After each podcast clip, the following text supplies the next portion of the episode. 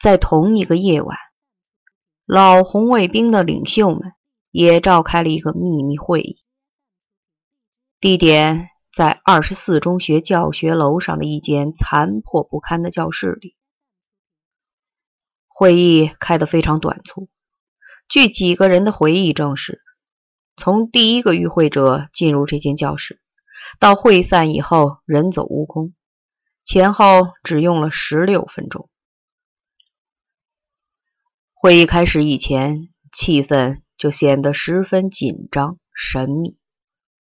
与会者在门外都要经过严格的审查和辨识，只有被确认是有相当实力的领袖级人物，才被允许走进教室。参加会议的任何人都不许带纸、笔和武器，更不许带入自己的保镖。会议的另一项特别规定是，任何人都没有发言的权利，只许用耳朵听，用举手与否的方式参与民主决策。会议的召集人、主持人和唯一的发言者是阮晋生，一个干练、稳重、略有几分斯文气的青年。那一年，他二十岁。阮晋生的父亲曾是解放军的一名著名将领。年初因涉嫌卷入一场莫须有的兵变，突然被卫戍区拘捕，然后就消失得无影无踪了。不久以后，他的母亲也被抓走。父亲被一个班的士兵押上囚车时，突然雄狮般挣脱开那些年轻士兵的手臂。回过头来，对阮晋生吼道：“儿子，记住，你姓阮。”吼完，他大笑着走了。是的，我姓阮，姓阮的绝不是阮蛋。阮晋生对着远去的囚车大喊道：“阮晋生继承了其父的军事禀赋，颇具指挥才干。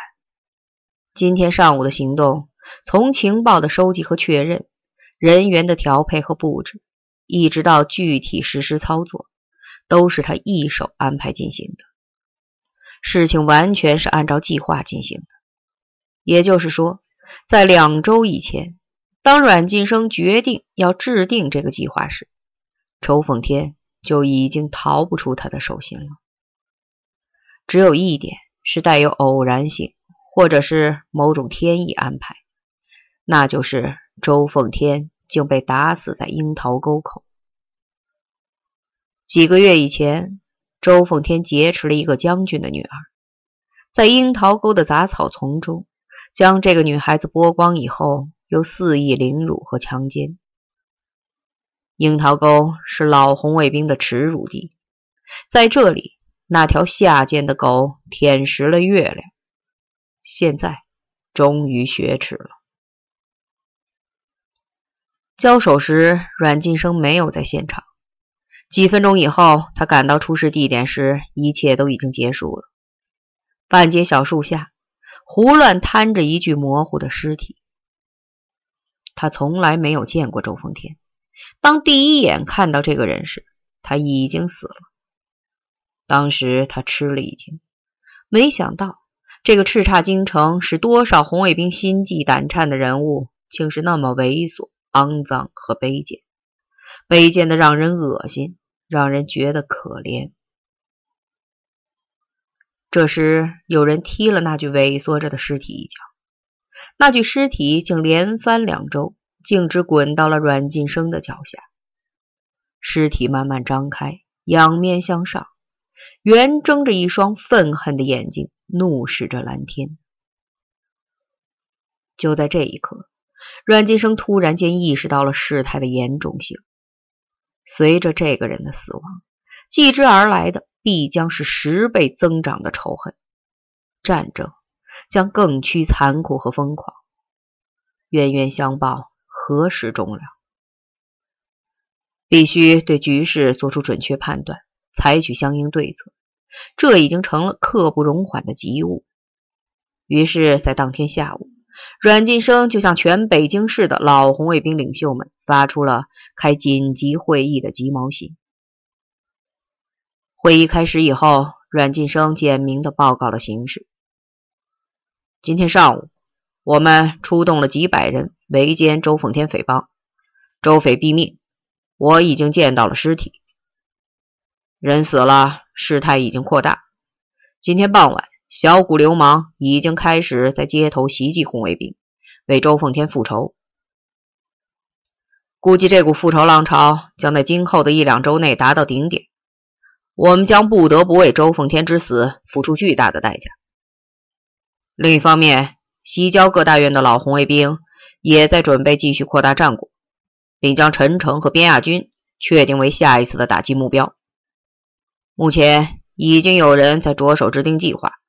并开始付诸行动。总之，双方情绪都很紧张、激动，且作用方向针锋相对。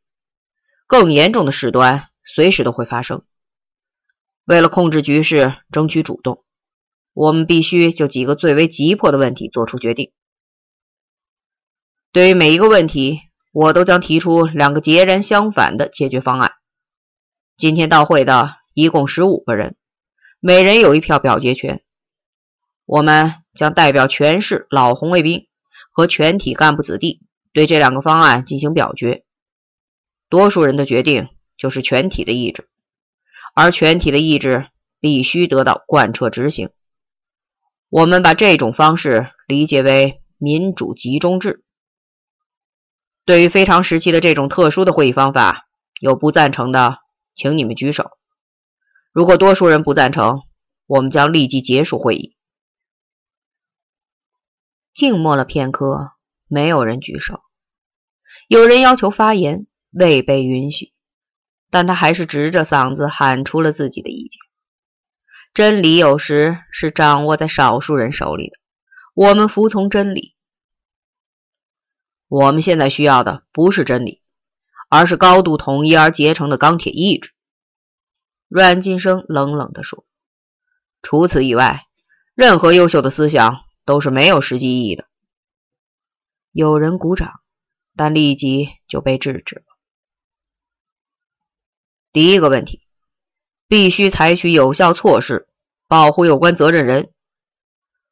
我们目前掌握的情况是，在参与行动的几百人中，直接动手击杀周奉天的有二十到三十人，这些人。将是对方复仇行动的主要目标，也是将来司法责任的主要承担者。而其中的三个人，则肯定会成为各种作用力指向的焦点。他们是动手刺出第一刀的人，剁掉周奉天四个手指的人，以及整个行动的组织指挥者。对上述责任人的保护方案是：甲立即组织他们转移，并终生隐蔽。其最有效可行的办法是利用我们在军队中的关系，把他们送入军营并长期服役。随着时间的推移，外界将忘掉他们，他们将忘掉过去。一、充分利用我们自己人中少数轻浮虚夸者喜欢自吹自擂、自我表现的陋习，广泛传播谎言，迅速扩大责任人的范围，让虚假掩盖真实，让真实。混同于虚假。当我们自己也难辨真假时，所有的责任人已经得到了最有效的保护。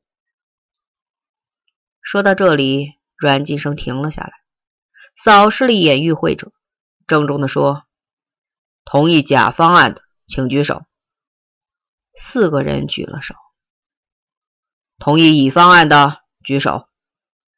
三个人。稍微迟疑了一下，阮金生自己也举起了手。四票对四票，七个人弃权。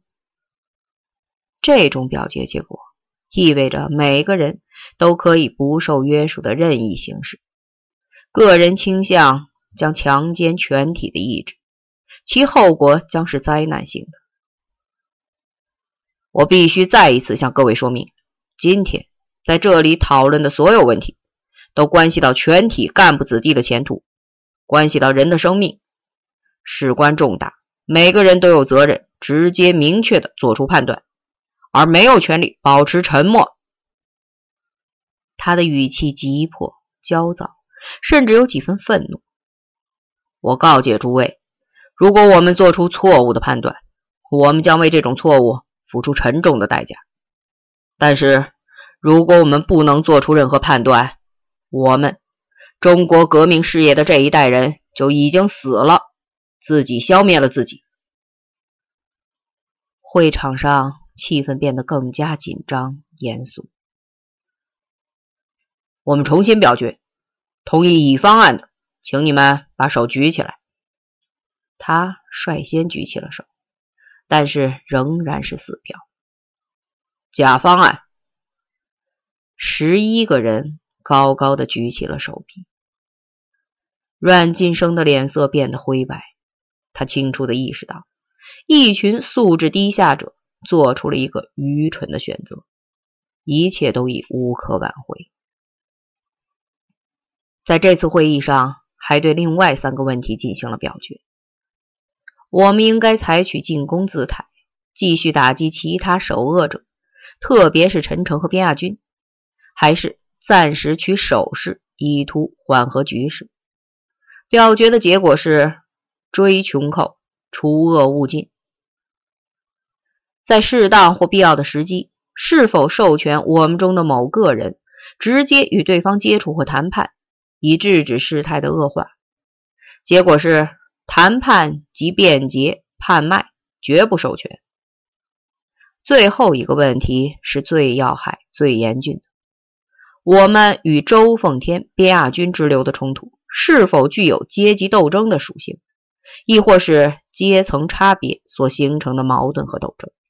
十四票坚决认为，这是一场你死我活的阶级斗争，对方代表的。是以腐朽复辟势力，代表已经死亡的阶级向无产阶级夺取政权。好吧，请你们放下手。认为这场冲突的原因在于社会主义社会内部的阶层差别和矛盾，在于社会等级之间事实上的不平等，在于这种不平等所引发的嫉妒、愤恨、反抗、革命、破坏等等情绪。持这种看法的同志。请举手。说完以后，阮晋生站起身来，庄重的举起自己的手。三天以后，有人给阮晋生送来一份名单，上面详尽的开列了参与击杀周奉天的有功者的姓名，并附有你送往服役的部队番号及联系人等。来人说，在一个月之内，这些安排将全部得到落实。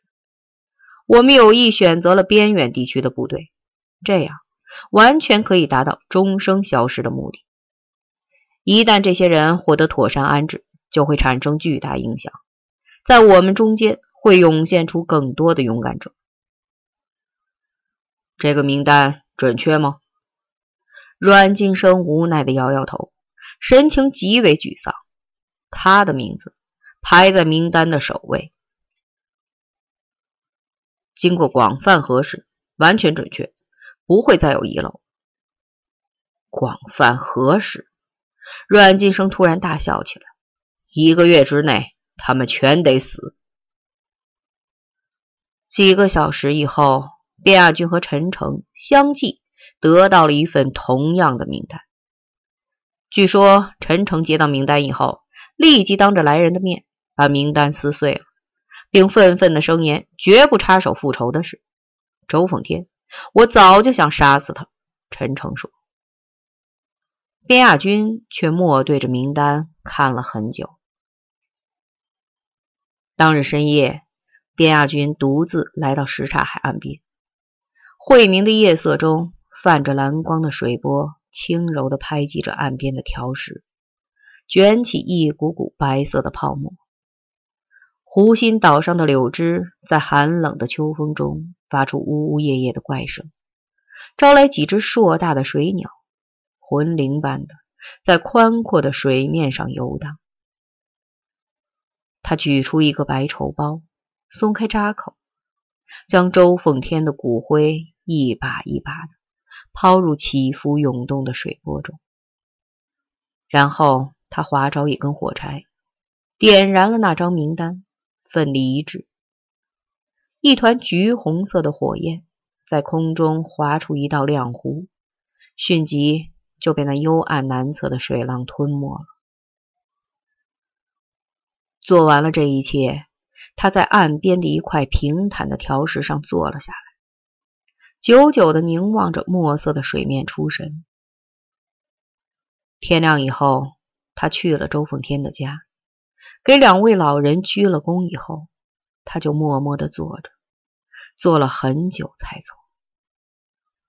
从此以后，他再也没有来过什刹海，也永远的忘记了周凤天。但是那张名单上的一系列人名，却深深的刻在了他的心里。他绝不会忘记他们。那天午后，北京城突然降了一场历史上罕见的尘暴。当时一丝风也没有，大团的黑灰色或浓黄色的云团慢慢汇聚到城市上空，你压我叠。昏搅胡缠，终于不堪重负，把一缕缕细沙和尘埃漫天盖地洒了下来。北京城顿时变成混沌一片，狼狈不堪。什刹海蒙上沙尘之后，仿佛成了一池沸腾的泥浆，浑浊、肮脏而又凶险难测。民谚说。